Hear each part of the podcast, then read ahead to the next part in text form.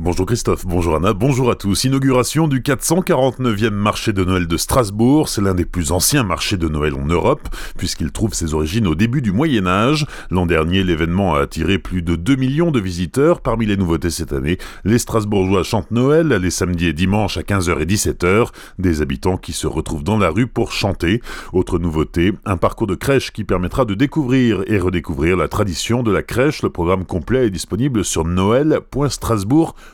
EU. À Colmar aussi, le marché de Noël ouvre ses portes ce matin à 10h. L'événement est placé sous haute sécurité. Le budget sécurité s'élève à 250 000 euros cette année. Il est en hausse en raison de l'ajout d'un sixième marché place de la cathédrale. Pour financer tout ça, les loueurs Airbnb sont sollicités. Chaque loueur pourra verser 50 euros ainsi que 10 euros supplémentaires par meublé, sans aucune obligation. Selon le maire de Colmar, c'est juste une incitation. Huitième journée de mobilisation des Gilets jaunes. Ceux de Célestat mèneront des opérations dans plusieurs plusieurs endroits. Ils dresseront notamment un barrage à l'entrée du tunnel de Sainte-Marie-aux-Mines. Ils prévoient aussi de bloquer les parcs-mètres, d'empêcher le fonctionnement des radars à Markolsheim ou à Plopsheim, ainsi que des radars flashant au feu rouge de Célestat. En revanche, il n'y aura pas de blocage autour des commerces du centre-ville qui subissent déjà les travaux de voirie à longueur d'année. Un prêtre de 60 ans mis en examen pour viol aggravé sur mineur de 15 ans, il a été placé en détention provisoire mercredi. Robert Bonan exerçait dans la région de Mulhouse depuis la fin des années 80. Plusieurs victimes ont déjà été identifiées et les enquêteurs en cherchent d'autres et lancent un appel à victimes au 03 89 63 42 62. L'archevêque de Strasbourg a suspendu le prêtre et se rendra ce week-end auprès des fidèles de Lottenbach. Monseigneur Luc Ravel assure la collaboration pleine et entière du diocèse avec la justice.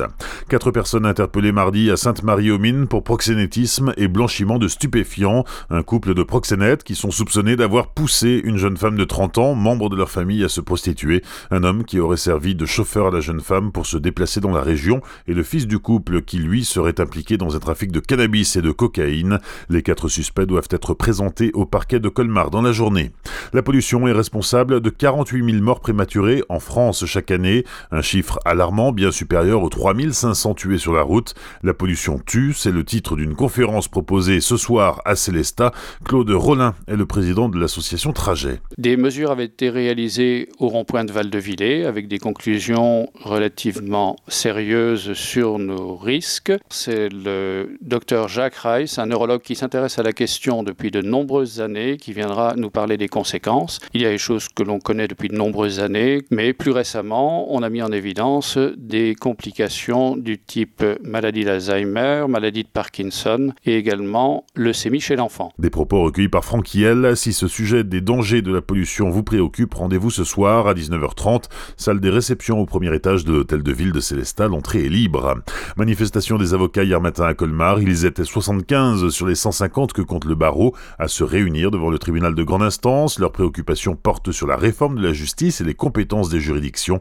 Le sujet est actuellement en débat à l'Assemblée nationale.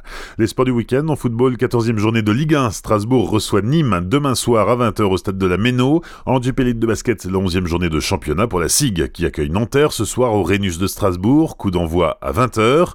Les Violets de Célestat, eux, ont rendez-vous à Caen ce soir. 10e journée de Pro League de handball. La rencontre débute à 20h30. Et puis dimanche en hockey, c'est la 19e journée de Ligue Magnus. Les Scorpions de Mulhouse se déplacent sur la patinoire des Rapaces de Gap. C'est à 18h30. À 19h, l'Étoile Noire de Strasbourg affronte l'Ormadi à Anglais dans les Pyrénées-Atlantiques. Bonne matinée et belle journée sur Azure FM. Voici la météo.